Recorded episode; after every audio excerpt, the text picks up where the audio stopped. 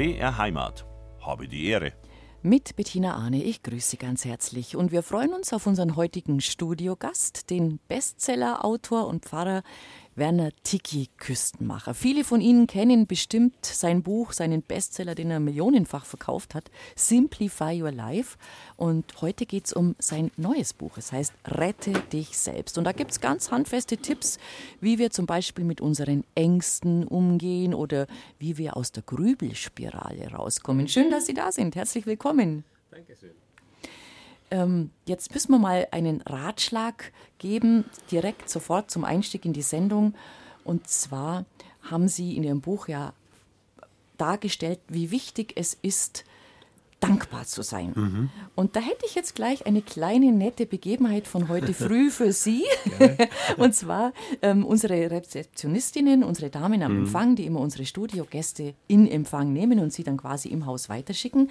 Da melden wir uns natürlich immer in der Früh und sagen, wer kommt und ne, dass wir den Gast bitte auf den Weg bringen sollen.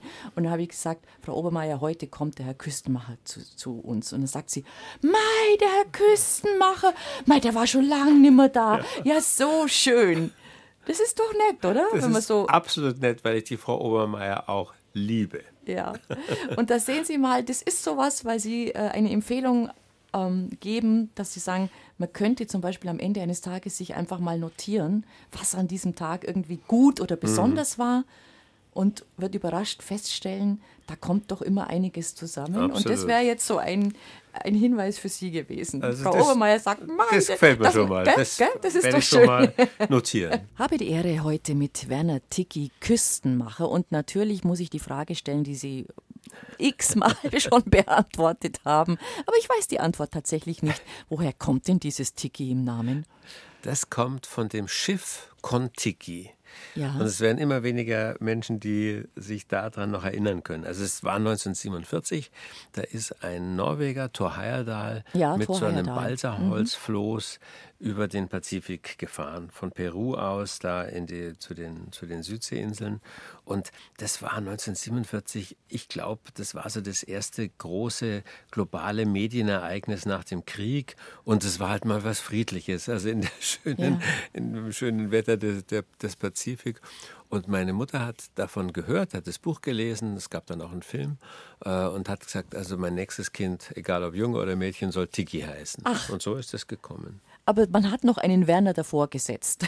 Ja, meine Mutter wollte die wollte es wirklich durchziehen. Das, aber das, es war damals sicher nicht möglich mit nee, dem Standesamt. Ich habe neulich ja. einen Standesbeamten getroffen, ja. der sagt, es wäre heute noch schwierig. Ja, ich glaube schon. Weil es keine Vorbilder gibt. Nein, das Problem ist einfach, wenn ich es richtig im Kopf habe und verstanden habe, dass ein Name im Idealfall einfach eine Auskunft darüber gibt, ähm, bist du männlich, bist du Ganz weiblich. Genau. Jetzt, heute ist, sind wir natürlich mit, hm. mit der Gender-Debatte nochmal wieder einen Schritt weiter, ja, wo man sagt, äh, es gibt Menschen, die sagen, ich bin weder männlich noch weiblich.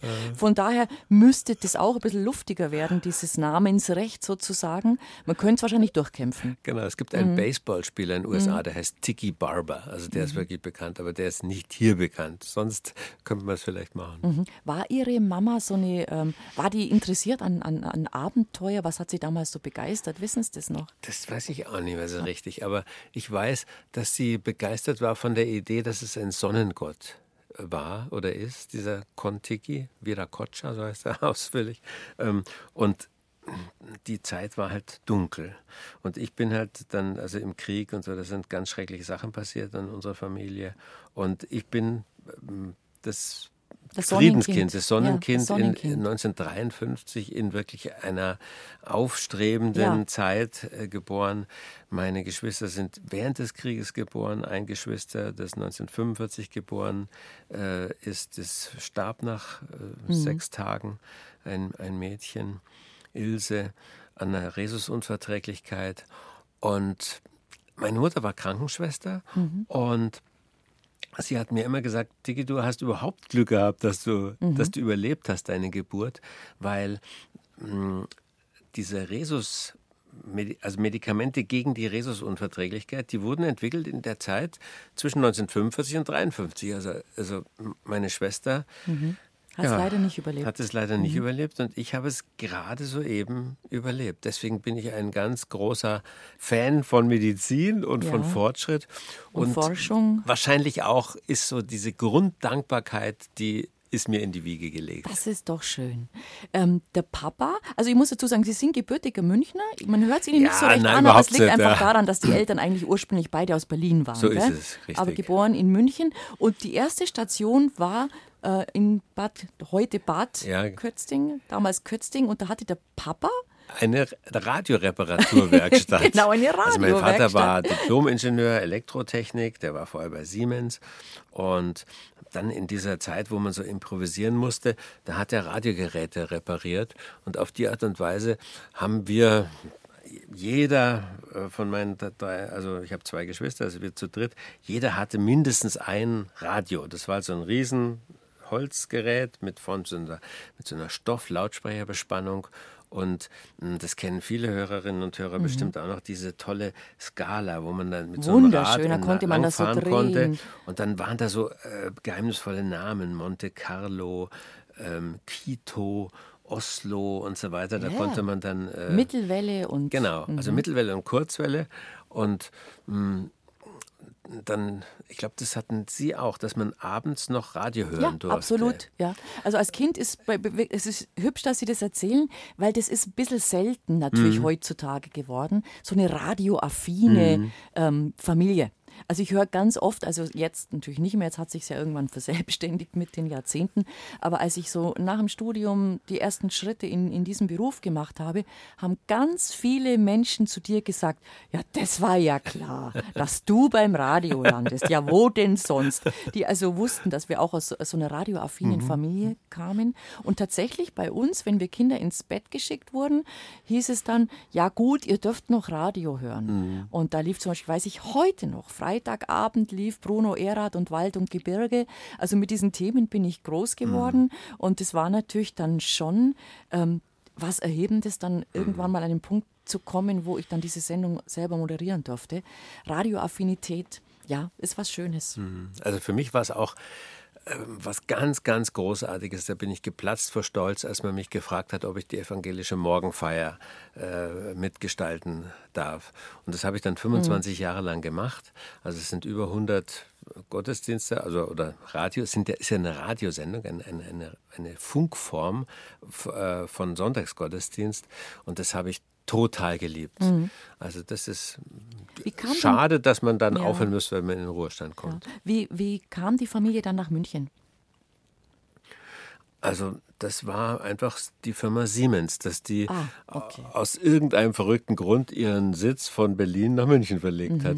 Und dadurch sind sehr mhm. viele Menschen aus dieser mhm. Szene äh, nach München gekommen. Ich bin dann später aufgewachsen in Mittersendling und da weiß ich noch, da gab es äh, Kinderspielplätze, da haben die Kinder alle Berlinert, weil die Eltern halt ja. alles Siemens, Siemensianer waren. Waren Siemensianer, natürlich, genau. klar. Die, so, so, so, eine Firma hat ja dann wirklich, zum, äh, wirklich eine ganze Menge an Menschen gezogen. Ist ja heute noch so. Ein mhm. großer Tech-Konzern mittlerweile ja, oder wer auch immer zieht Menschen her und mhm. ähm, vielleicht war es auch ganz gut, oder? Nach dem Krieg, dass das so eine Durchmischung stattgefunden hatte. Von das habe ich auch mal Kulturen gehört. Also, dass es einer Stadt gut tut, ja, wenn nicht alle ja, aus, dem gleichen, ja. aus dem gleichen Sumpf kommen, sondern wenn sie äh, ja, Fremde aufnehmen.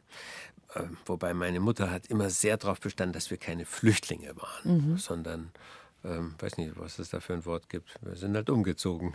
Mhm.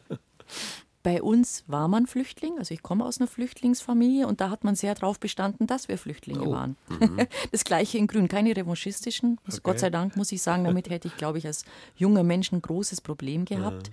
Aber man hat halt schon gewurz immer wieder darauf verwiesen, wo man eigentlich mhm. geboren war. Also meine Familie kommt aus dem Böhmerwald und von daher war es Allgäu für uns ein bisschen ein Glücksgriff, Jawohl. weil auch so dieses äh, Vor Allgäu, also da, wo es so noch hügelig ist, nicht so hochalpin, ähm, das war sehr ähnlich. Und ich glaube, mhm. das war damals für meine, meine Oma und ihre Kinder leichter, sich da wieder irgendwie reinzufinden. Da passt, glaube ich, auch die Musik zusammen, gell? Da passt auch die Musik ganz gut, ja, ja. Ähm, wie kamen Sie als junger Mann zur Theologie? Also warum war der Wunsch da zu sagen, ich will Pfarrer werden, ich will Theologie studieren? Also das hat sogar auch was mit dem Radio zu tun. Das ist wirklich ganz verrückt. Weil ich habe dann als Teenie oder Vor-Teenie, was weiß ich, wenn man so acht, neun, zehn Jahre alt ist, ähm, bei meinen nächtlichen Radio-Eskapaden, da habe ich dann immer wieder mal auch den Evangeliumsrundfunk aus Monte Carlo empfangen. Also das ist ein deutscher Sender gewesen. Das war praktisch einer der ersten äh, ähm, so halber Piratensender. Die durften halt war Privatfunk auf eine Weise und die hatten so einen Slot bei Radio Monte Carlo. Mhm. Die haben das halt irgendwie ver verscherbelt, ihre Frequenzen. Und dann habe ich da so Prediger gehört, nachts. Ähm, und ne, es war zum Teil auch gruselig, weil ähm, da ging es halt um, dass man verloren ist als Mensch und dass man den Herrn Ui. Jesus in sein Leben lassen muss und so weiter. Also äh, das hat mich sehr, sehr bewegt. Und dann habe ich äh, Gott sei Dank in der evangelischen Jugend in München und auch hier im CVM mhm. in München habe ich also dann Christen live miterlebt und bin da sehr reingewachsen. Also ich verdanke dann auch der, der Jugendarbeit wahnsinnig viel. Und mhm. das ist ein Jammer, dass es Jugendarbeit in der äh, Intensität heutzutage nicht mehr gibt, wahrscheinlich auch nicht geben kann. Vielleicht nicht geben kann, ja. ja. Mhm. Und da ist der Wunsch entstanden, sich mit Theologie schon. zu beschäftigen. Ja, schon. Also mhm. das, ähm, das Wesentliche entstand dann halt in der Gemeinde vor Ort. Mm, in München Gethsemane und da hatten wir eine Jugendarbeit, die, die hat sich selbst organisiert. Also eine, die war praktisch gegen den Pfarrer und gegen die Kirche gerichtet, mehr oder weniger. Also so richtig wilde Revoluzerzeiten. Die braucht es ja auch. Gibt es auch, ja. Das heute, ist. Braucht sie heute mehr denn je. Absolut. Und ja. das ist ein, ein, toll, dass das Kirche sich ja. auch immer wieder äh, neu erfindet. Und mh, mm, also deswegen muss man diesen, diesen wilden Strömungen ja, den muss man Raum lassen. Absolut. es ist toll, Absolut. was da immer wieder passiert. Ja. Und es sind auch die, die, die, die Laien, die an der Basis mitwirken, denen man wirklich diesen Raum geben absolut, muss. Absolut. Und ähm, da kommen wir jetzt fast schon wieder ins, ins, in die Kirchenpolitik. Ja. Da halten wir uns jetzt gerade mal zurück, bevor wir was sagen, was wir beide dann bereuen. Ähm, aber das ist schon ein ganz wichtiges Thema, diese Basisarbeit in der Kirche. Ähm, wie sind Sie dann zum Bücherschreiben gekommen? Was war da der Auslöser? Da, da gab es da ein Schlüsselerlebnis? Gab es eine Begegnung mit einem Verleger oder irgendwas, wo gesagt, Mensch, setz dich doch mal hin, du hast gute Gedanken, bring das mal zu Papier?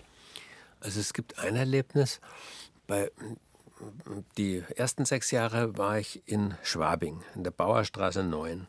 Und zwei Stock über uns hat ein gewisser Christian Ude gewohnt. Ah, der war, okay. Den habe ich so kennengelernt, wo der vielleicht zehn Jahre alt war. Ähm, und da war ich fünf oder sowas. Und dann habe ich gesehen, bei ihm auf ein, in seinem Zimmer stand eine Schreibmaschine mit viel Papier daneben. Und dann habe ich gesagt, was machst denn du da? Ja, er schreibt sein erstes Buch. Und das war für mich auch so ein Wahnsinns-Aha-Erlebnis, weil ich war totaler Leser, totaler Fan von, ähm, also ich habe mir selber das Lesen beigebracht und war also sehr totaler Bücherfreak. Und dann hatte ich eben dieses ganz frühe Erlebnis, wo einer erzählt, er schreibt so ein Buch.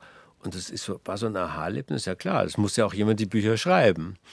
Und ich glaube, der Vater von Christian Oder, der war so Literaturkritiker, hat eine Literaturzeitschrift gehabt. Also war jeder Zentimeter in der Wohnung war irgendwie mit Büchern, äh, mit Bücherregalen vollgestopft. Und das war, glaube ich, das, das frühe Erlebnis, dass man also, ja, dass ich mir vorstellen konnte, eines Tages schreibe ich auch mal was. Meine allerersten Bücher aber, die waren Sammlungen von Karikaturen. Also ja. Ich habe dann so Zeichnungen gemacht äh, über die Kirche für Kirchenzeitschriften ja, ja. und sowas.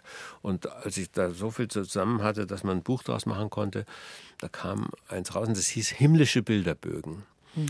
Weil ähm, es gibt nämlich die, praktisch die Urform vom Comic, das waren die Münchner Bilderbögen. Also es waren so großformatige Dinge mit, mit so ganz vielen kleinen Karikaturen nebeneinander. Und sowas habe ich gemacht für die Kirche im Münchner Claudius Verlag. Und das war mein erstes Buch 1982. Diese Begabung, diese andere Begabung, die Sie haben, neben vielen, ist tatsächlich eben dieses, dieses Zeichnen, dieses karikaturistische mhm. äh, Zeichnen, was ja auch, das muss man ja können. Also das ist ja, die, das ist ja was so auf die spitze Feder nehmen, den Menschen so sehen mit seinen Schwächen und das so ein bisschen ironisch auch darstellen können oder gut darstellen können, dass die Bilder Freude machen. Das wäre auch ein Weg für Sie gewesen, vermute ich mal. Ja, der war es eigentlich auch. Ja? Also ich zeichne heute immer noch, mhm. ich illustriere meine Buch Bücher bis heute. Ja, ja, auch das Neue, aber Sie mhm. hatten nie die Idee, Kunst zu studieren zum Beispiel? Oder war das so eine, eine zweite Option? Ja, also Kunst wollte ich nicht studieren. Wann, dann hätte ich Karikaturen zeichnen gerne gelernt und das gab es damals Nee. nicht. Also es gab da keine Ausbildung und ich bin eigentlich auch ganz froh da, darüber, weil das Schöne ist, wenn man also sich auf einem Gebiet auskennt, bei mir eben Theologie und, und, und Kirche und Philosophie und solche Sachen, ähm, und dann kann man dieses Wissen umsetzen in die, in die Zeichnungen.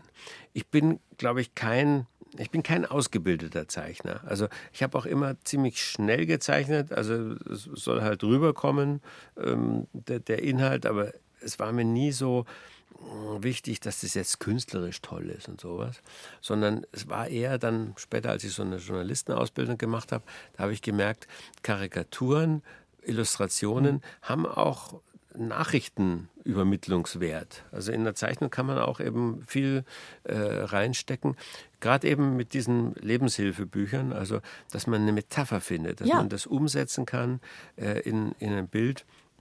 Und Ja. da können wir jetzt gerne noch drüber sprechen. Also zum später. Beispiel ist äh, jetzt in einem neuen Buch eben Rette dich selbst, da geht es um sieben Rettungsringe und ähm, auf, der, auf der Titelseite ist eben eine Karikatur von einem Menschen, der quasi in einem Turm von diesen sieben Rettungsringen steckt und fröhlich lacht. Der heißt, guck mal, ich habe überlebt, hinter ihm geht nämlich das Schiff unter.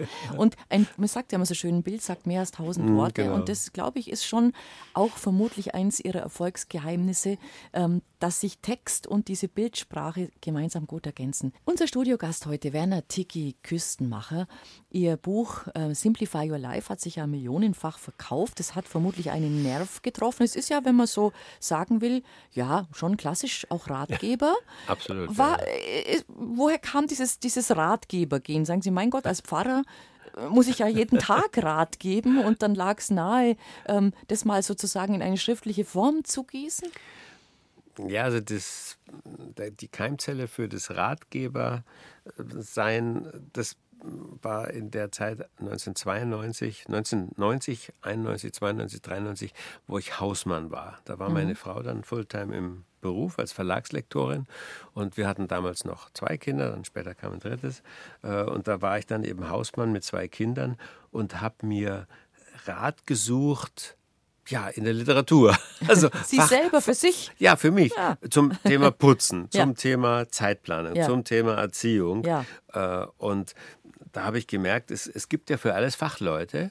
Und von den Profis möchte ich lernen. Ich möchte, wenn ich putze, möchte ich gescheit putzen. So ist es. Und zwar also auch Zeit sparen. Ne? Von also, oben nach äh, unten. effizient. Genau, von, Von oben nach unten, ganz wichtig. Ja. Und mh, ja, das habe ich gelernt von einem amerikanischen Buch, von einem äh, Menschen, der so eine Reinigungsfirma hatte. Und der hat zum Beispiel dieses simple Prinzip gemacht, dass man oben anfängt. Dass also der Dreck, der dann äh, runterbröselt von der, von der Decke und von den Regalen und so, äh, dass man den Fußboden als letztes macht. Wenn man es hört, sagt man, ist doch selbstverständlich. Aber es musste jemand sagen. Ja. Es muss dir jemand sagen. Vorher habe ich auch den Boden gewischt und, Und dann nachher, nachher, und nach- nachher nach angefangen, oben den, den, den Staub wegzuwischen und dann denkst du, hoppla, warum liegt denn da schon wieder alles Mögliche? Ja, Genau, ja. also solche Sachen sind Ja. Oder dass man halt ähm, Kisten, die man hat, wo was drin ist, dass man die beschriftet, Ja. damit man selber sich erinnert, was war da eigentlich drin. Richtig. Dann sieht auch jeder andere, das sind hier, da sind nur die ähm, Netzteile drin von den Geräten und dass man nicht noch was anderes reinschmeißt und da sind die Socken und nicht die Unterhosen noch dazu. Also solche simplen Sachen. Und ähm, das habe ich dann zusammengefasst, zum, in, zuerst in einem Newsletter, also einem Beratungsbrief, den ich zusammen mit meiner Frau gemacht habe, 1998, der hieß Simplify Life. Und dann wurde daraus 2001 ein Buch. Mm, Und das kam halt in Kam eine gut an, gell? ja, es kam aber auch in eine, eine ganz wahnsinnige Zeit. Eben Ja. Das Buch erschien 14 Tage nach dem äh, 9-11. Ja. Äh, Und ich glaube, das war diese, diese drei Worte, Simplify Your Life, mach dir dein Leben einfacher. Das war so ein, ein großer Wunsch. Mensch, mit was für einem Kleinkram beschäftigen wir uns und dann kommen solche großen Katastrophen. Und in so einer ähnlichen Situation leben wir ja immer wieder. Ja, also, absolut. Jetzt ja auch wieder. Absolut. Erst Corona, dann direkt aus, aus der Corona-Pandemie direkt in den Ukraine-Krieg rein. Genau, und oben also, drüber dann ja. die Inflation. Inflation, und, und, Energiekrise, ja. Klimaängste und so weiter. Und da kam es dann eben zu diesem Buch Rette dich selbst. Das hat erfunden der Chef vom Verlag von Greff und Unzer, der Ulrich Erlenspiel. Und der hat während der Corona-Zeit, so während des ersten Corona-Jahres, hat er eben sieben Grundideen sich zusammengeschrieben, wie kann ich mich selber retten, wenn alles um mich herum sehr wild ist.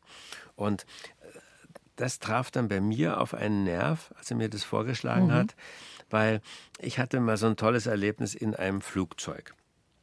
Da kommen ja immer diese Ansagen. Also ähm, im Falle eines Druckausfalles fallen äh, Sauerstoffmasken von der Kabinendecke, führen Sie eine zu Mund und Nase. Und äh, wenn Sie selber die umhaben, dann helfen Sie Mitreisenden und Kindern. Und neben mir saß eine Frau, die sich dann plötzlich aufgeregt hat. Das war, äh, glaube ich, war in den USA. Ähm, und da hat sie gesagt, immer erzählen Sie das, dass man den Kindern dann erst helfen soll, wenn das tatsächlich mal stattfinden würde, würde ich doch natürlich zuerst meinem Kind die Maske aufsetzen und dann erst mir.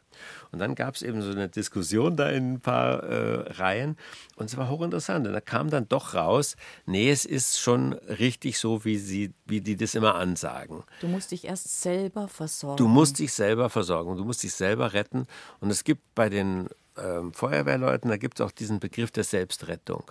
Also du darfst niemals ohne Sauerstoffgerät und ohne Selbstschutz in ein brennendes Haus gehen. Weil da gehst du erstens selber drauf und zweitens kannst du dann auch keinen mehr retten. Richtig. Also, mhm. und das war so die, die Grundidee. Und das ist wirklich auch in solchen schwierigen Zeiten äh, wie den heutigen, ist es wichtig, dass man sich das selber erlaubt. Ich will jetzt erstmal für mich wieder sicheren Boden haben. Also alle um mich herum haben Angst, dass die Welt untergeht oder dass irgendwas Schreckliches passiert. Aber ich sage mir immer, und das versuche ich eben auch immer weiterzugeben, mhm. bringt euch selber in Sicherheit. Findet einen Boden in eurem Leben. Äh, findet auch einen Boden vielleicht in eurem Glauben, in eurer Überzeugung. Und mittlerweile ist es mir völlig, also ist es mhm. mir nicht wichtig, was an was für einen Gott die Menschen glauben, mhm. welcher Religion sie angehören, äh, sondern dass sie sagen, ich habe einen, einen sicheren Ort und von dem aus helfe ich anderen. Von denen aus will ich für andere da sein. Und das, ähm, ja, und dann habe ich eben die ganzen, die ganzen praktischen Ideen mhm. dazu Mm, ja, Wir werden ein paar davon abarbeiten können, mhm. vielleicht nicht alle. Ähm, es ist ja ein, ein mir ist, ich habe mir bei der Lektüre dieses Buches so ein paar Sachen auch selber verinnerlicht, wo ich gedacht habe, ja, das stimmt, ja, das stimmt.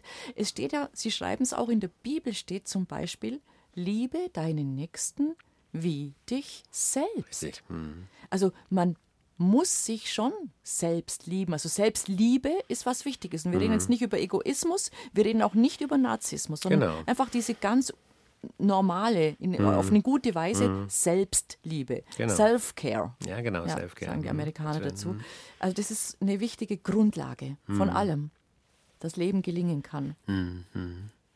Und dann gibt's, machen sie den großen Unterschied auch zwischen Selbstliebe Mitleid und Selbstempfinden. Ja, Selbstmitgefühl. Selbstmitgefühl, so heißt es. Es richtig, ist im, ja. im, in der deutschen Sprache ist es ein bisschen schwierig, aber ähm, Mitleid heißt eben, ich empfinde das Leid von jemand anderen auch mit und Mitgefühl, hm, ja, ist ein bisschen verwirrend, weil Mitgefühl ist eigentlich gar nicht so gefühlig, sondern da geht es eher darum nachzudenken, wie kann ich dem anderen am besten helfen. Nicht indem ich ihm, indem ich mitweine und mit den Schmerz empfinde, sondern indem ich auf festem Boden stehe und ihm helfe.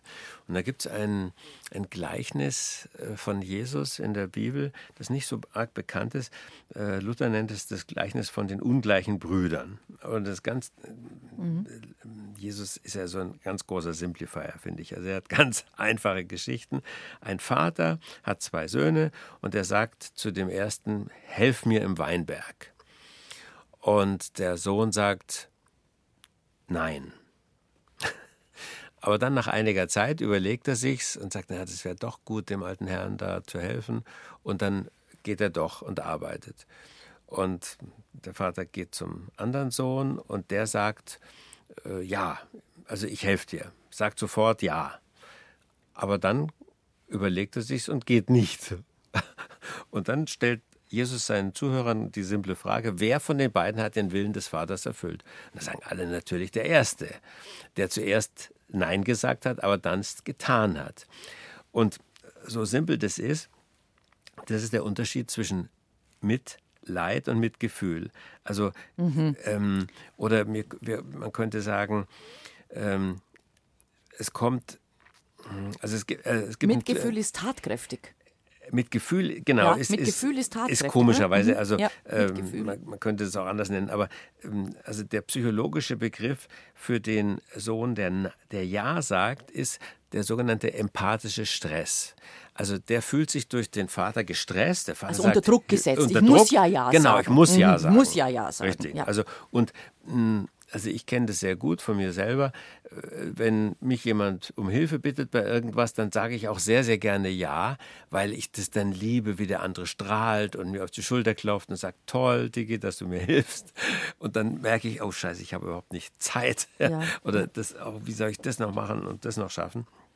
Und da wäre es besser, ich würde am Anfang erstmal ein bisschen ablehnend sein, dann aber mir überlegen, wie Was kann ich kann dann ich doch tun? unterbringen, Mhm. ja, dass ich, dass ich wirklich das praktisch mache.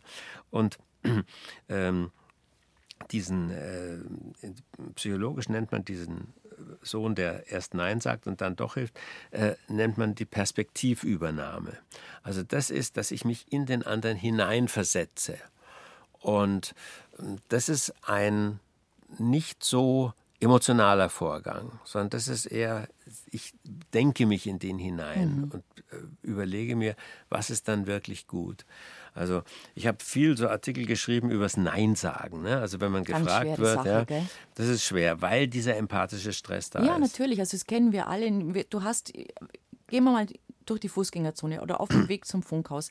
Ich komme in der Regel äh, immer an zwei bis drei Menschen vorbei, ähm, die da am Boden sitzen Mhm. und halt um eine Gabe betteln. Also wenn du jetzt, wenn ich das jeden Tag, das geht nicht. Du kannst, das geht nicht, sei ganz offen. Aber es bringt dich in Stress. Mhm, es Weil eigentlich, Stress. eigentlich, du siehst jemanden und der sitzt am Boden und du möchtest eigentlich helfen. Uneigentlich weißt du natürlich, erstens, du kannst es jeden Tag fünfmal machen, zweitens, da sitzen jetzt drei hintereinander, äh, drittens, Vielleicht gehören sie zu einer Bande. Man versucht ja auch für sich dann immer gleich so ein bisschen Ausflüchte, warum man jetzt nichts reinlegt, in diesen Becher zu geben. Das ist schon ähm, empathischer Stress, ja. Also da habe ich mir auch Gedanken zu gemacht zu diesem Bettler-Thema, weil es gibt im deutschen Recht ähm, die unterlassene Hilfeleistung. Ja. Also wenn ich jemand nicht helfe, dann kann das möglicherweise eine Straftat sein.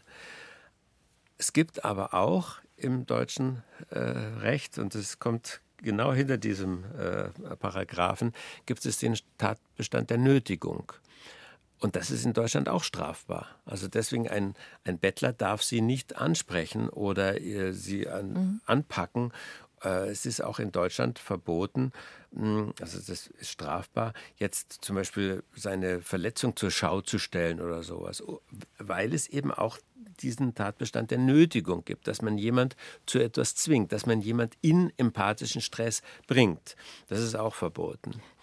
Kommen wir wieder zurück auf das eigentliche Hm. Thema, nämlich auf uns selber. Also wenn ich mit, selbst mitleidig bin, dann bin ich jetzt auf gut Deutsch, dann bin ich so ein bisschen so ein Jammerlappen, oder? Dann komme ich, nicht, komm ich nicht aus mir raus, dann, dann, dann, dann, dann, dann, dann sind alle anderen böse, nur ich nicht. Und der Unterschied eben zu einem, der selbst Mitgefühl hat, der ist, geht anders mit sich um. Der erlaubt sich auch manches, aber sucht nicht die Schuld bei anderen? Oder Ja, erst, Wie vor allem erst definieren? konstruktiv. Also das eine ist destruktiv und depressiv und das andere ist konstruktiv und bejahend. Also das kann man schön sehen, wenn man sich so mit Leuten unterhält und der eine fängt an, ja, die Sch- Schüler, die Kinder werden immer frecher und die Leute werden immer gewalttätiger und dann ist man in so einem Strudel Und dann sagt man sich, ja, die Welt ist einfach, das wird alles immer schlechter und da kommst du nicht raus. Und Ja. dann, wenn man in so einer Gruppe ist, dann äh, geht man auch, glaube ich, ganz äh, trübsinnig nach Hause. Und da wäre es eben gut, man könnte diesen Strudel umkehren und sagen, hey, wo können wir hier als Gruppe vor Ort, was können wir verändern? Wie können wir jetzt junge Leute, die irgendwie durchhängen, komm, äh, wir machen was mit denen. Oder einer sagt, ja, ich habe da so einen, so einen Verwandten, äh, so einen Jungen, der ist, hängt ganz durch. Jetzt überlege ich mir, was mache ich mit dem? Ne? Und dann merkt man schon, wie aus dem empathischen Stress diese Perspektivübernahme wird, dass man sich in den anderen reindenkt und sagt, Mei, ich, äh, ich gehe jetzt mit dem da und dahin, ich unternehme das mit dem oder vielleicht und ich unterstütze ihn finanziell, kann ja alles sein. Also alle möglichen Hilfsangebote, alle möglichen konstruktiven Ideen, damit wir eben aus diesem Jammerstrudel, aus diesem Stress, aus diesem Empathiestress rauskommen. Jammern mal weglassen hilft auch schon, gell? Ja, also äh, natürlich. Also ich glaube, es gibt auch Phasen, wo, Wo man jammern sich aus, darf. wo man ja, sich ja, mal muss, aus, muss, wie gesagt, wir, ausheulen gehen ja, darf. wir gehen ja gut mit uns um. Wir müssen uns das ja auch erlauben. Das haben sie uns jetzt ja ein bisschen zugestanden, dass man, man, man, man muss ja auch seine, seine Schwächen oder seine Befindlichkeiten, man darf auch mal in sich reinhören. Mhm. Das sollte man immer tun. Aber man muss da auch wieder rausfinden. Richtig. Und das geht's. Mhm. Ist gar nicht so leicht. Viele, viele machen sich da ja sehr bequem. Dann sagen wir dann, ja Gott, der ist wieder in seiner Opferrolle. Richtig. Ja, Opfer, und Opferrolle ist schlecht. Ja. Mm, Also ich habe dann viel gelernt aus der Neurowissenschaft, mm, dass eben die, das emotionale Gehirn, das sogenannte limbische System, dieses ist sehr schnell und sehr stark. Und da gibt es einen, der hat dafür einen Nobelpreis bekommen, Daniel Kahnemann, der nennt es das schnelle Denken. Und dann gibt es das langsame Denken, das ist unser Verstand, unsere Großhirnrinde, äh, wo wir eben dann überlegen, was kann man machen, wie kann man jemand helfen, dass man sich in jemand hineindenkt und sagt, was würde dem jetzt wirklich was bringen. Und diese, diese Zweiheit von uns, also das Großhirn, das eben langsam ist, und das schnelle limbische System, das habe ich mir dann so vorgestellt, dass dieses limbische System wie so ein kleines Säugetier ist. Man, man nennt auch das limbische System unser Säugetiergehirn, weil wir das mit allen Säugetieren gemeinsam haben. Und dann habe ich eben dieses limbische System in so eine Figur verwandelt, den Limbi. Und der Limbi ist so ein kleines, wuscheliges Haustier. Und da kann man sich dann viel dran klar machen, dass zum Beispiel, also wenn wir zum Beispiel einen Bettler sehen, dann ist der Limbi ist gleich äh, äh, der Aufgeregt. Ist, der ist aufgeregt, und Ja. der arme Kerl und so weiter. Ähm, und äh, es ist gut, dass wir den Limbi haben, weil sonst wären wir herzlos, sonst wären wir schrecklich. Aber der Limbi muss eben zusammenarbeiten mit unserem Verstand. Und die beiden müssen sich äh, ja, klären, hm, was machen wir jetzt, was wäre sinnvoll. Ist jetzt da ein Euro reinwerfen, bringt es wirklich was? Oder machen wir lieber, dass wir uns in einer Organisation, ähm, dass wir da mithelfen, was man mit Obdachlosen, mit Menschen machen kann. Und da, da passiert ja in unserer Gesellschaft unglaublich vieles. Also wir sind ja kein, kein Land, wo, wo Menschen wirklich im Elend leben. Also ich denke, dass die, die überwiegende Zahl, vielleicht lehne ich mich da jetzt weiter aus dem Fenster, aber die überwiegende Zahl der Bettler, die wir in den Großstädten sehen, sind eher schon auf dem, auf dem Bereich der Nötigung. Also ähm, also ich bin öfters mal mit Leuten aus der Diakonie, also so mit, mit Profis aus der Nächstenliebe durch Großstädte gegangen und die haben gesagt, bitte Herr Küstenmacher, werfen Sie da nichts in den Becher. Man befördert natürlich auch dieses, Entschuldigung, bandenmäßige Verhalten, das es Ja, da einfach auch gibt, ist das ist ganz klar. ja, Ja. Aber es ist immer für jeden von uns bestimmt eine schwierige Situation, wo Mhm. man sich eigentlich immer so ein bisschen mit schlechtem Gewissen trotzdem vorbeidrückt. Ist vielleicht trotzdem gut, dass wir das schlechte Gewissen so ein bisschen haben, weil sonst wären wir herzlos, wie Sie Also ich- sagen. ja. mag auch Leute, die da ab und zu was reinschmeißen. Ähm, aber man muss sich auch klar machen, man kann nie genug helfen. Nee. Also, äh, und gerade unsere Tochter, die hat das auch mal erlebt, die ist immer an demselben Bettler vorbeigegangen und dann hat sie gesagt, komm jetzt, jetzt geben wir dem was. Äh, und dann hat er sich gefreut und als sie das nächste Mal vorbeigegangen ist mit ihren Freundinnen, und hat nichts reingeworfen, da hat er sich furchtbar beschwert. Mhm. Das war der Fluch der bösen Tat, der guten Tat. Der, der Fluch der, der guten Fluch Tat, der guten das gibt es auch. Ja. Weil, ja. Da hat sie gesagt, was ist das für eine Gemeinheit? Der regt sich über, über die Leute, die nie was reinschmeißen, regt er sich nicht auf. Aber über jemand, der einmal was reinschmeißt und beim zweiten Mal nicht mehr, über den regt er sich auf. Mhm.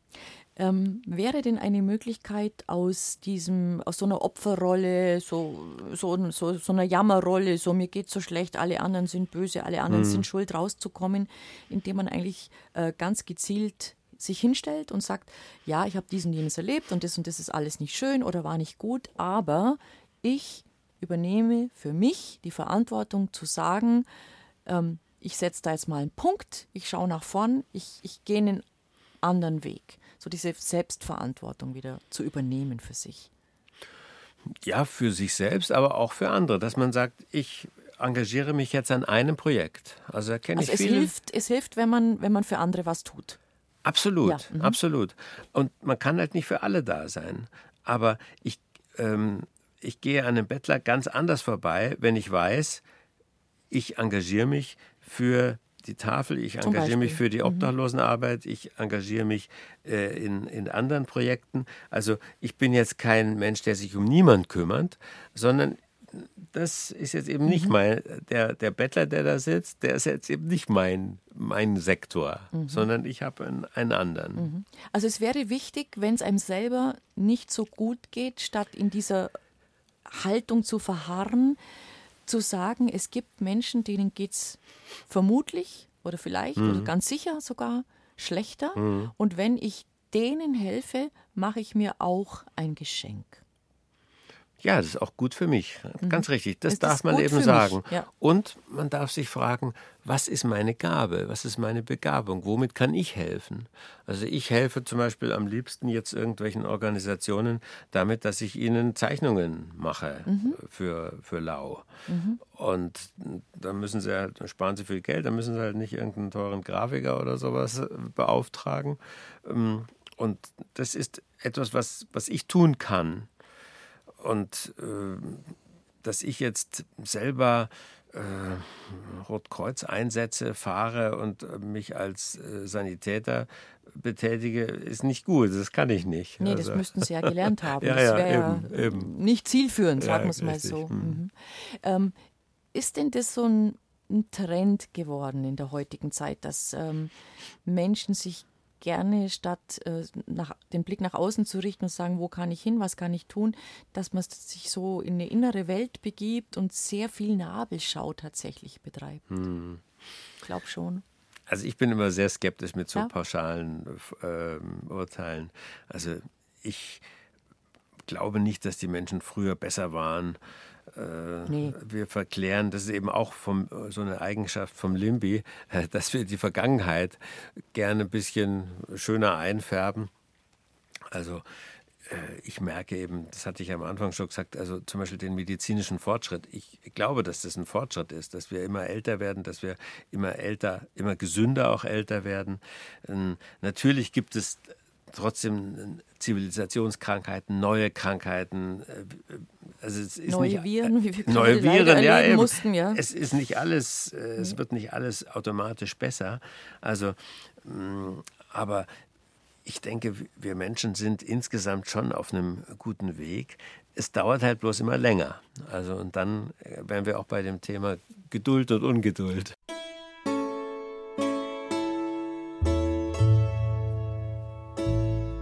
BR Heimat. Habe die Ehre. Mit Bettina Arne, ich grüße Sie ganz herzlich. Unser Gast heute, Werner Tiki, Küstenmacher, Rette dich selbst, heißt sein neues Buch. Wir haben vorhin schon ein bisschen was gehört, werden gleich das Thema Dankbarkeit etwas vertiefen. Ähm, wir haben uns vorhin darüber unterhalten, über Selbstmitleid, den Unterschied zwischen Selbstmitleid und Selbstmitgefühl, dass es äh, schlecht ist, wenn man für sich in so einer Opferrolle verharrt, wenn man Schuld bei anderen sucht, sondern dass man ganz aktiv Verantwortung einfach auch für sich übernehmen muss, auf eine gute Art ähm, rausgehen kann am besten und auch anderen Menschen helfen, weil einem das selber wieder Stütze gibt. Das wären so ein, zwei wirklich handfeste Ratschläge. Ähm, wichtig ist auch ein Ratschlag, einfach dankbar zu sein. Dankbarkeit ist eine gute Sache. um durchs Leben gut zu kommen. Aber man muss es selber empfinden. Ja. Man kann niemand die Dankbarkeit vorschreiben. Da gibt es auch gerade in der christlichen Szene gibt es da ganz schreckliche Beispiele, wo Menschen wo es Menschen schlecht ging und wo sie gesagt sei doch dankbar, dass du überhaupt da bist. Also deswegen hatte ich das in einem Dankbarkeitskapitel in dem Buch habe ich das auch beschrieben, dass ähm, Dankbarkeit freiwillig und von innen kommen soll mhm. oder kann er auch nicht sagen muss. Also du musst es ehrlich empfinden, weil genau. Ja, und es ja. ist Dankbarkeit zu empfinden ist auch ein schwieriger Weg. Also kann man lernen. Genau, man muss ja. es lernen. Es gibt ja die Geschichten von Leuten, die eben einen sehr schweren Unfall hatten oder eine sehr schwerwiegende Operation hatten, dass sie sagen, das war jetzt wirklich gut, dass ich das überstanden habe, dass ich das überlebt habe. Ich kenne einige Leute, die dann gerade nach einer schweren mhm. Operation auch sagen, jetzt habe ich, jetzt feiere ich nochmal Geburtstag. Mhm. Also ähm, und ihr Leben nochmal neu rechnen nach diesem Punkt, wo ich eigentlich schon, ja, ähm, schon dem Tod sehr, sehr nahe war. Mhm. Mm. Deswegen finde ich das auch, es gibt ja dieses äh, Wort, Herr, lehre uns bedenken, dass wir sterben müssen, auf das wir klug werden. Also wenn man da nicht dran denkt, dass man mal sterben wird, dann ist es wirklich Dummheit. Mhm. Also und jetzt bin ich 69 und denke mir schon immer wieder mal, wenn ich jetzt sterben würde, ich wäre dankbar auch für das Leben, was ich gehabt habe. Ich äh, hab, bin nicht mehr in dem Zustand, wo ich sage, oh, ich müsste aber das noch machen und diese Reise müsste ich noch machen und äh, dieses große Werk müsste ich noch vollbringen. Nein, ich bin jetzt eigentlich in einer Phase, wo ich sage, ja, ich, ähm, ich habe nicht mit dem Leben abgeschlossen, keineswegs. Aber ich habe einen Punkt erreicht, wo ich sagen kann, nein, ich, ich kann für mein Leben Danke sagen und es ist, war, es ist, war wirklich großartig, was ich alles erleben konnte und was ich leisten konnte für andere. Hm. Also äh, das Kapitel über die Dankbarkeit beginnt mit dem schönen alten äh, mit der schönen alten Metapher von, den, von dem halbvollen Glas. Also ja. wo der eine eben dankbar da sich umklammert an dieses Glas und sagt, es ist immerhin die Hälfte. Und der andere verweist auf den leeren Teil und sagt, das würde mir doch noch zustehen. Also vom Anspruchsdenken mhm. zum, zur Dankbarkeit zu finden.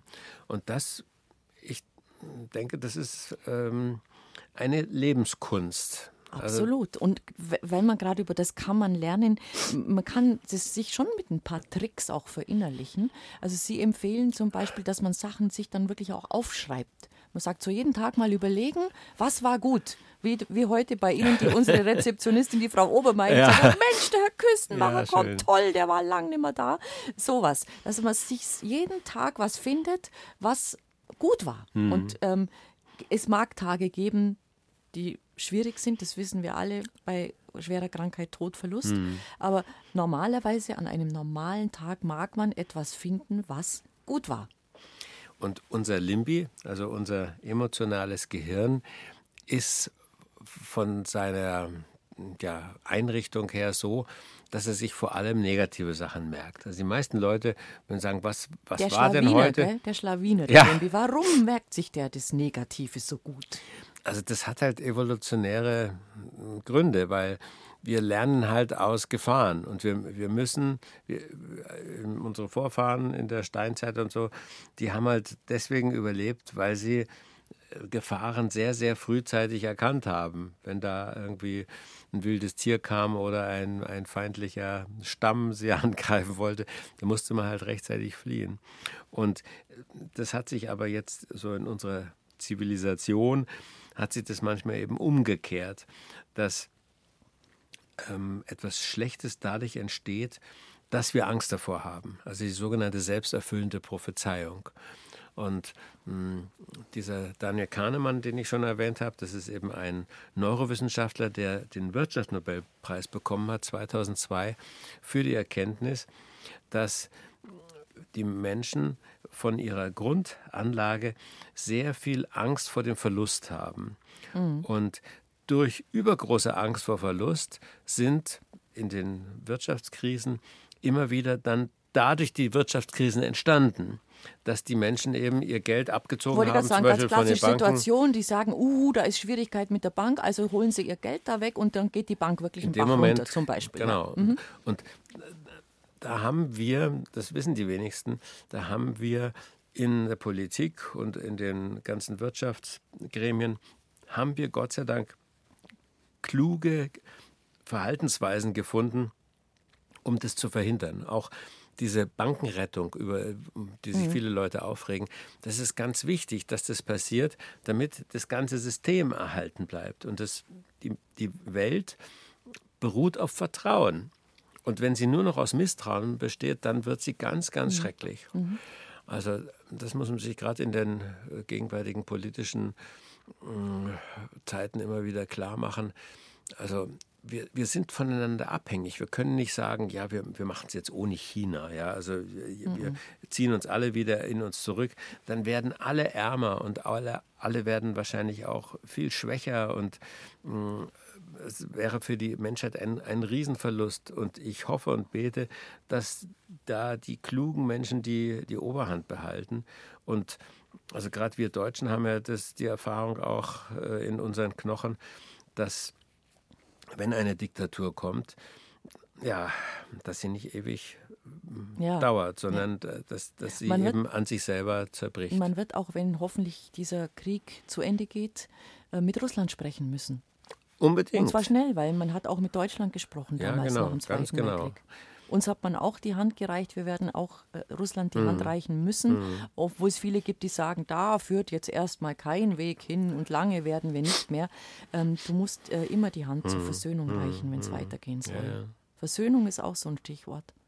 Also da merke ich auch, dass ich mit Jahrgang 1953 doch sehr aufgewachsen bin mit diesen Versöhnungsgedanken. Also ich habe das als kleiner Junge gar nicht so kapiert, warum wir jetzt so zum Beispiel Versöhnung und Friedensbegegnungen machen mit Frankreich. Aber dann kam mir das, Mensch, wir haben aufeinander geschossen. Also das ist Wahnsinn. Äh, Oder wenn man eine Weltkarte sieht, wo die meisten, es gibt so Karten, da kann man sehen, wo Kriege stattfinden von vor 3000 Jahren bis heute. Und wenn man diesen Globus anschaut, die meisten Kriege gab es bei uns in Europa. Also Europa ist eigentlich eine Zone, die sich ständig gegenseitig umgebracht und beschossen haben. Und jetzt entsteht hier die Idee, wir könnten doch das jetzt mal lassen, ja. Und friedlich miteinander äh, leben, da merke ich erst, in was für einer großartigen Phase der, der Menschheit ich lebe.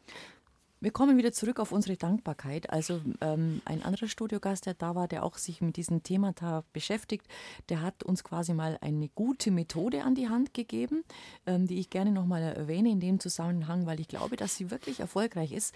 Der sagt, wenn man eine negative Sicht auf die Welt hat oder sagt, ach, mir geht's nicht schlecht und die, die Welt ist blöd und es ist alles so schwierig gerade und, und, und meine Situation ist nicht gut, sagt er, wirklich am Abend sich ein Notizbüchlein zulegen und am Abend aufschreiben, ganz gezielt sagt, nehmen Sie sich diese fünf Minuten, setzen Sie sich hin, schreiben Sie auf, was war gut.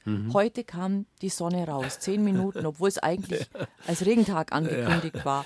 Oder ähm, der Postmann hat mich angelächelt. Oder die Nachbarskatze kam ums Eck und ich durfte sie anfassen und sie hat geschnurrt. Schreiben Sie das alles auf. Der hat gesagt, innerhalb kürzester Zeit wird sich Ihr Blick auf die Welt zu einem besseren wenden. Das fand ich sehr clever. Ja, ja, Hat mir sehr gut schön. gefallen von der Idee her. Ich habe das auch im Buch und zwar nochmal eine Variante dazu, Richtig. ähm, weil diese Dankbarkeitstagebücher, nach einiger Zeit merkt man, äh, man bedenkt sich immer wieder für dasselbe. Also es dreht sich dann so im Kreis. Und da gibt es eben eine Variante, dass man sagt, ich schreibe jeden Tag nur noch einen Punkt auf, aber es muss ein Punkt sein, den ich bisher noch nie aufgeschrieben habe. Frau Obermeier. Und das ist wahnsinnig schwierig. Ja. Das ist schwierig, ja. Ja, ja. Aber, aber Sie finden was? Doch, ja, aber, es- aber es ist tatsächlich Anstrengung und ich schaffe es auch nicht jeden Tag. Ja, aber immerhin, aber Sie bemühen sich. Absolut. Ja. Mhm. Also nicht so dieses, jawohl, heute war ein schöner Sonnentag, sondern Sie jeden Tag was suchen, was Ihnen an diesem Tag wirklich gut, gut gefallen Und ich hat. habe eine Methode, die fand ich auch sehr nett. Und zwar, wenn man jetzt in, den Tages, in der Tagesschau sieht man Bilder von einer Katastrophe. oder man hört es in den Nachrichten. Ähm, jetzt fixieren wir uns, unser, unser Limbi, unsere emotionale Aufmerksamkeit konzentriert sich auf die Katastrophe. Und dann habe ich mal von einem Journalisten folgenden Trick gelernt. Stell dir vor, hat er gesagt, dass dein Fernsehbildschirm noch viel, viel breiter wäre und du würdest also auch noch die Welt drumherum sehen. Und dann siehst du meistens nämlich auch die Helfer. Also du siehst nicht nur die Erdbebenkatastrophe, sondern du siehst auch die vielen, vielen Menschen, die da mithelfen. Und ähm, also man nennt es den konstruktiven Journalismus. Und das finde ich eine ganz, äh, ganz wichtige Idee. Es geht nicht darum, die, die guten Nachrichten. Ja, also in den Nachrichten kommen immer die schlechten Nachrichten, weil das interessiert uns ein Limbi. Aber mh, hm, ich finde, guter Journalismus bemüht sich auch darum, und das tut er auch, es gibt auch konstruktiven mhm. Journalismus, bemüht sich darum, jetzt nicht nur zu sagen, wir haben die und die Katastrophe, wir haben die und die Gefahr, sondern Menschen bemühen sich auch Lösungen zu finden. Wir sind hier heute konstruktiver Journalismus weil Absolut. wir auch genau. Lösungen aufzeigen wollen. Also ich bin jetzt auch ein ganz großer Fan von, das wird ja im Bayerischen Rundfunk produziert, äh, dreimal besser, mhm, ein Podcast. Der Podcast von meinen also, Kollegen, ich äh, finde das auch großartig. Also ganz mhm. genial finde ich das. Und da kriegt man einen neuen Blick auf die Welt. Und Muss ich ganz, wenn ich darf, kurz erklären, worum es geht. Das sind mhm. also ähm, Kollegen von mir und die haben sich folgende Idee vorgenommen. Die nehmen irgendwas, zum Beispiel ähm, was machen andere Länder mit Thema Atommüll? Atommüll, mhm. wissen wir alle, schwieriges mhm. Thema. Mhm. Tausende von Generationen bleibt der strahlend. Mhm. Was macht man damit? So, und dann sagen die nicht, hier ist es Mist, da ist es Mist, dort ist es Mist, sondern die gucken ganz gezielt, wo gibt es Projekte, Ideen, die mit dieser Situation gut mhm. umgehen. Also sie versuchen den Fokus zu lenken auf Lösungen, mhm. auf Lösungsvorschläge, auf Ideen. Und das finde ich auch sehr, sehr schön. Das ist ein schöner Ansatz. Ja, ja, ja. weil mhm. das ist ja auch die Kraft des Journalisten, dass er Mm, recherchiert und sucht, wo hat jemand eine Lösung. Und oft sind es kleine, bisschen un, wenig beachtete äh, Menschen und, und Organisationen, aber die nach vorne zu bringen und das äh, sozusagen ins Schaufenster der, der Zeitung und des Rundfunks oder so zu stellen, damit andere davon lernen können ja. und sich dann vernetzen. Und da gibt es auch schon ganz wunderbare ähm, ja, Beispiele dafür. Und im Großen und Ganzen glaube ich, dass wir Menschen lernfähig sind, dass wir voneinander lernen. Aber wie ich vorhin schon gesagt hatte, es dauert oft länger mhm. als wir erhofft haben. Wenn wir das nicht glauben würden, könnten wir gleich zusperren. Wir leben in einer Welt, die uns ja in großen Teilen tatsächlich auch Angst macht. Wenn wir jetzt Richtung Osten schauen, ähm, der Krieg, den Russland gegen die Ukraine führt, wenn wir aufs Klima schauen, wenn wir auf die Katastrophen schauen, die uns in den letzten Jahren ereilt hat, ob es nun die Dürre war, ob es die Flut war, ähm, ob es ein Gardasee ist, ein, Liebst, ein, ein Urlaubsziel, das uns gerade in Bayern lieb ist, wo auf einmal viel weniger Wasser ist und es wird auch so wahrscheinlich nicht zurückkommen. Das sind Sachen, die lösen was in uns aus, die machen uns Angst. Jeder von uns hat Angst. Das ist ja auch natürlich, mhm. aber es sollte nicht überhand nehmen, weil dann wird es arg schwierig. Wie gehen wir damit um, mit Ängsten? Also das Kapitel im Buch Rette dich selbst heißt Ängste zu Ratgebern machen. Und das finde ich einen ganz guten Dreh. Warum haben wir Menschen Angst? Weil diese Ängste uns retten. Ähm, wenn wir uns halt den Ängsten ausliefern, dann ist es schlecht. Aber mit den Ängsten ins Gespräch kommen. Das ist so äh, meine Idee. Und man kann es tatsächlich machen, dass man sich manchmal die Angst als eine Person vorstellt. Also mh, hm, zum Beispiel diese, diese Umweltangst. Äh, und die, ich glaube, das ist der, der Erfolg von Greta Thunberg ist, dass sie praktisch eine Angstfigur ist. Also sie ist das kleine, unsichere, auch wütende Mädchen, das Angst hat um seine eigene Zukunft. Und das ähm, ist ein sehr wichtiger Ratgeber. Also wir Älteren, sage ich mal, ähm, ja, wir sagen, wir schaffen es schon irgendwie, wir kommen schon irgendwie durch. Aber dass ich mich jetzt hineinversetze in jemand, der 10 ist oder 20, der sagt, ich habe noch 50, 70, vielleicht 80 Jahre auf diesem Planeten und wie wird dann die Natur, wie wird dann die Umwelt ausschauen, der hat ganz anderes Recht, etwas einzuklagen und zu sagen, how dare you? Was, wie kommt ihr dazu, einfach so äh, unverschämt mit den Ressourcen umzugehen? Und wenn ich mir so vorstelle, also ich, aber am Anfang muss ich ehrlich sagen, ich war so ein bisschen aggressiv immer auf diese Greta Thunberg. Ähm, äh, und da äh, habe ich er gesagt, wie kommt die dazu, solche frechen Sachen zu sagen?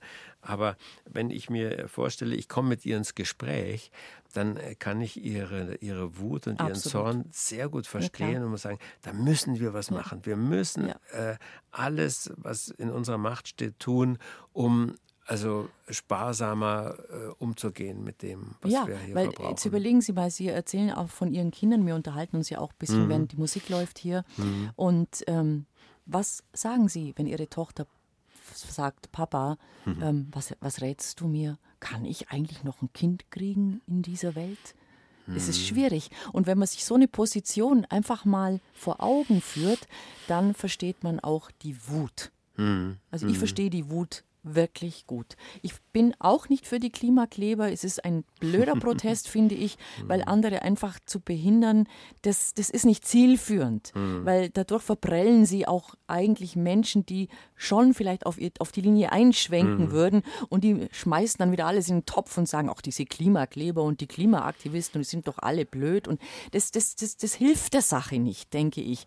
Aber grundsätzlich, dass da Wut da ist bei den jungen Menschen, das verstehe ich sehr gut. Aber was ich bei meinen Kindern merke, sie werden alle viel bescheidener leben als ich. Sie ja. werden mit einem viel kleineren ökologischen Fußabdruck hier auf der Erde sein und werden damit zufrieden sein und haben sich da auch darauf eingestellt. Also ich bin halt Kind dieses Wirtschaftswunders, wo immer wir größer, gesehen haben, immer mehr. Das Zeug ja, wird so. größer. Ja. Es, es, es, war auch eine, es war eine tolle Zeit. Ja. Und ich denke, wir haben auch was, unsere Eltern und wir, wir haben auch was Gutes geschaffen. Also wir haben eine Grundlage gelegt.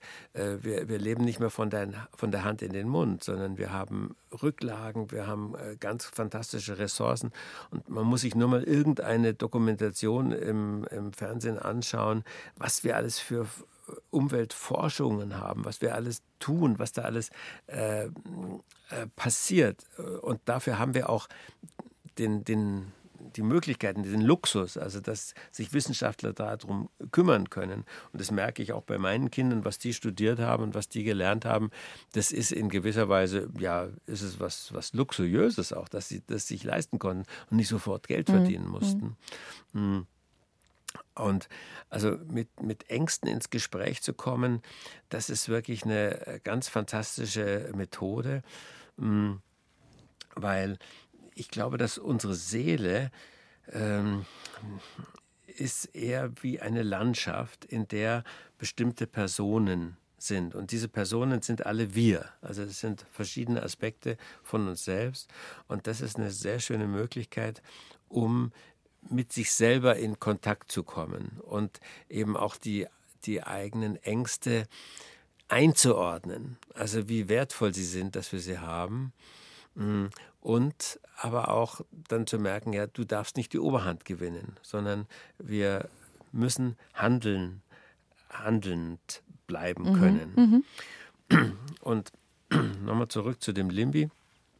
Also das Fantastische am Limbi ist, wie unser Limbi gerade drauf ist, wie unser emotionales Gehirn gerade ähm, denkt, das merken wir nicht in unserem Verstand, sondern der Limbi bedient sich des Körpers.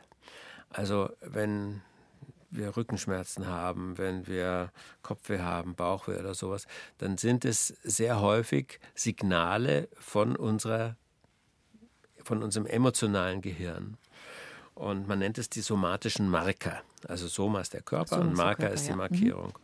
Und das äh, Fantastische an diesen Markern ist, die funktionieren in beiden Richtungen. Also indem wir etwas Gutes mit unserem Körper machen, können wir auch den Limbi beeinflussen. Also Sie kennen das vom Wandern, vom Bergsteigen.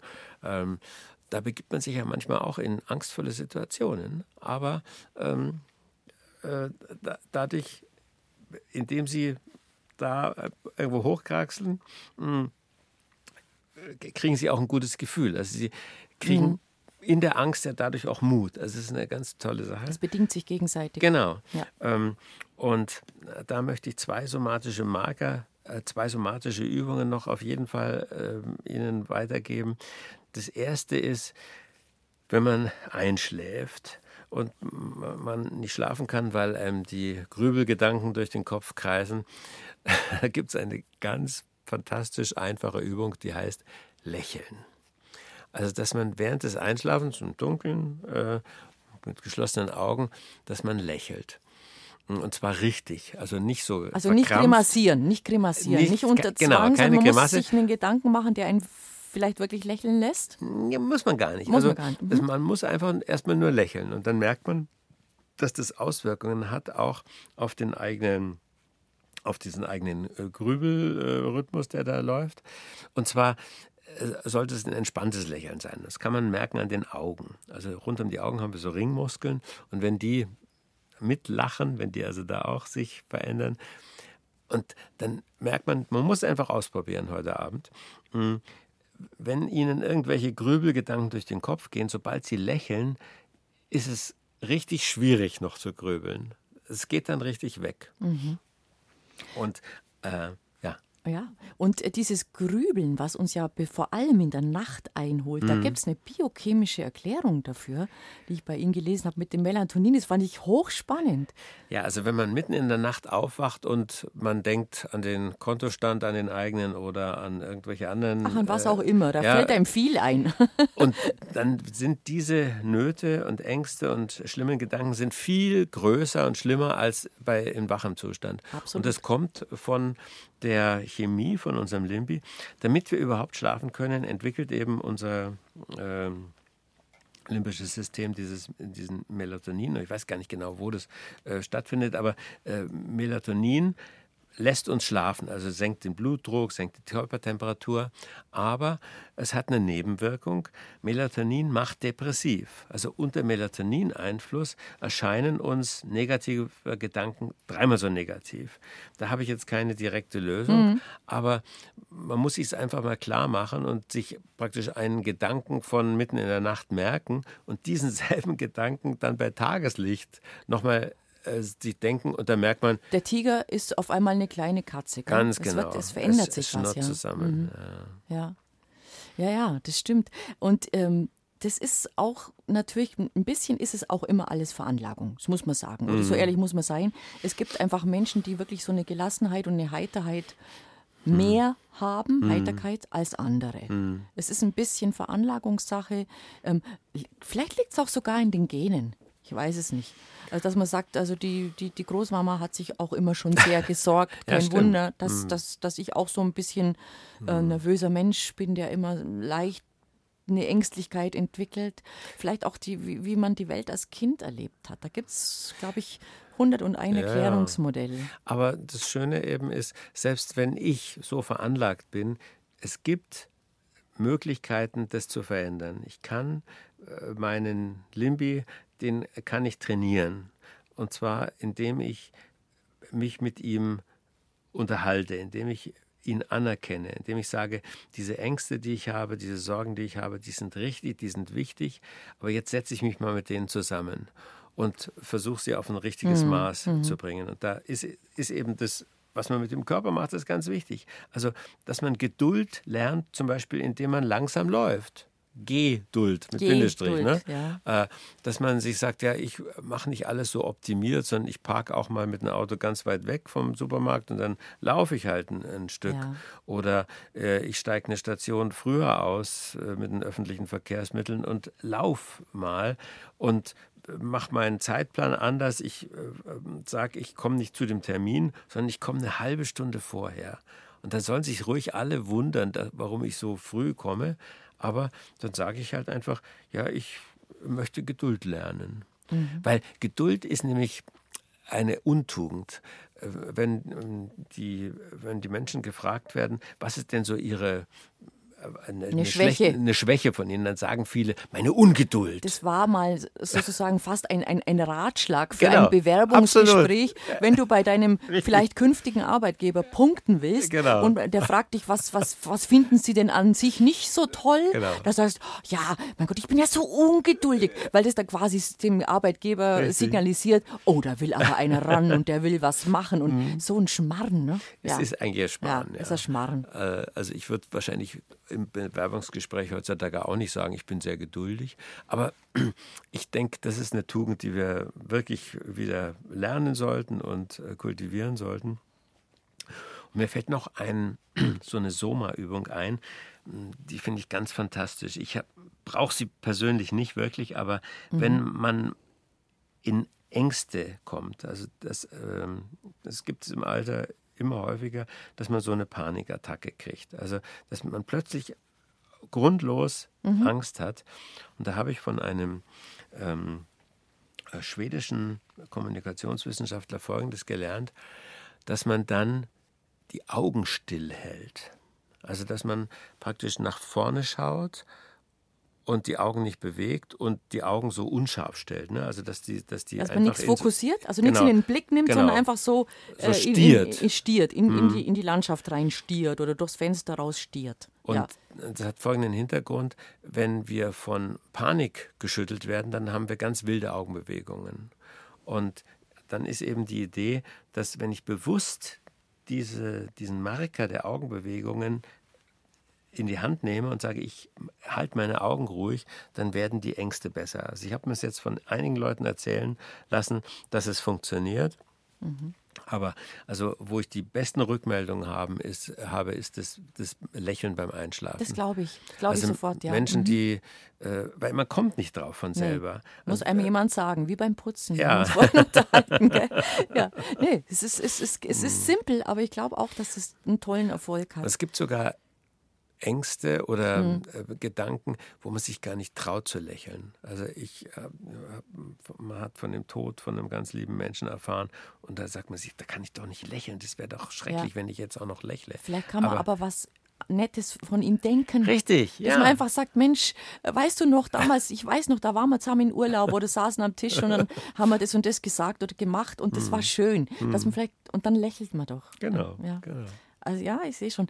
Kommen wir nochmal ganz ursprünglich auf Ihr, Entschuldigung, eigentliches Metier zurück, nämlich auf, auf den Pfarrer. Ähm, das, worüber wir jetzt sprechen, diese, diese Selbstblockaden, die man hat, diese Ansprüche an sich selber, die oft zu schwierig sind, diese Grübeleien, diese Ängste, tut man sich, kommt man leichter durchs Leben, wenn man glaubt. An was auch immer, aber wenn man glaubt. Unbedingt. Also, und Glauben hat ja auch viel zu tun mit Vertrauen, dass ich auf etwas vertraue, dass ich weiß, ähm, da ist was Größeres und es kommt nicht nur auf mich an, sondern ich bin auch von was Größerem gehalten. Also dieses Gefühl eines, eines Vertrauens, eines Urvertrauens, das hoffe ich, dass es auch in diesem neuesten Buch von mir drin ist. Hm, Ich habe gemerkt, dass äh, man mit, mit biblischen ähm, Geschichten immer, dass sich manche Leute oder immer mehr Leute damit schwer tun. Aber das war dann bei der Arbeit an dem Buch ganz toll. Die Lektorin, äh, so eine Außenlektorin, die hat sich am Anfang gar nicht so richtig mit biblischen Geschichten, da sind ein paar biblische B- Beispiele drin, hat sich mit denen schwer getan. Aber dann so allmählich hat sie gemerkt, das ist auch eigentlich toll, was da für ein Reichtum an Geschichten in unserer christlichen Tradition drin ist. Und dann äh, durfte es alles drin bleiben.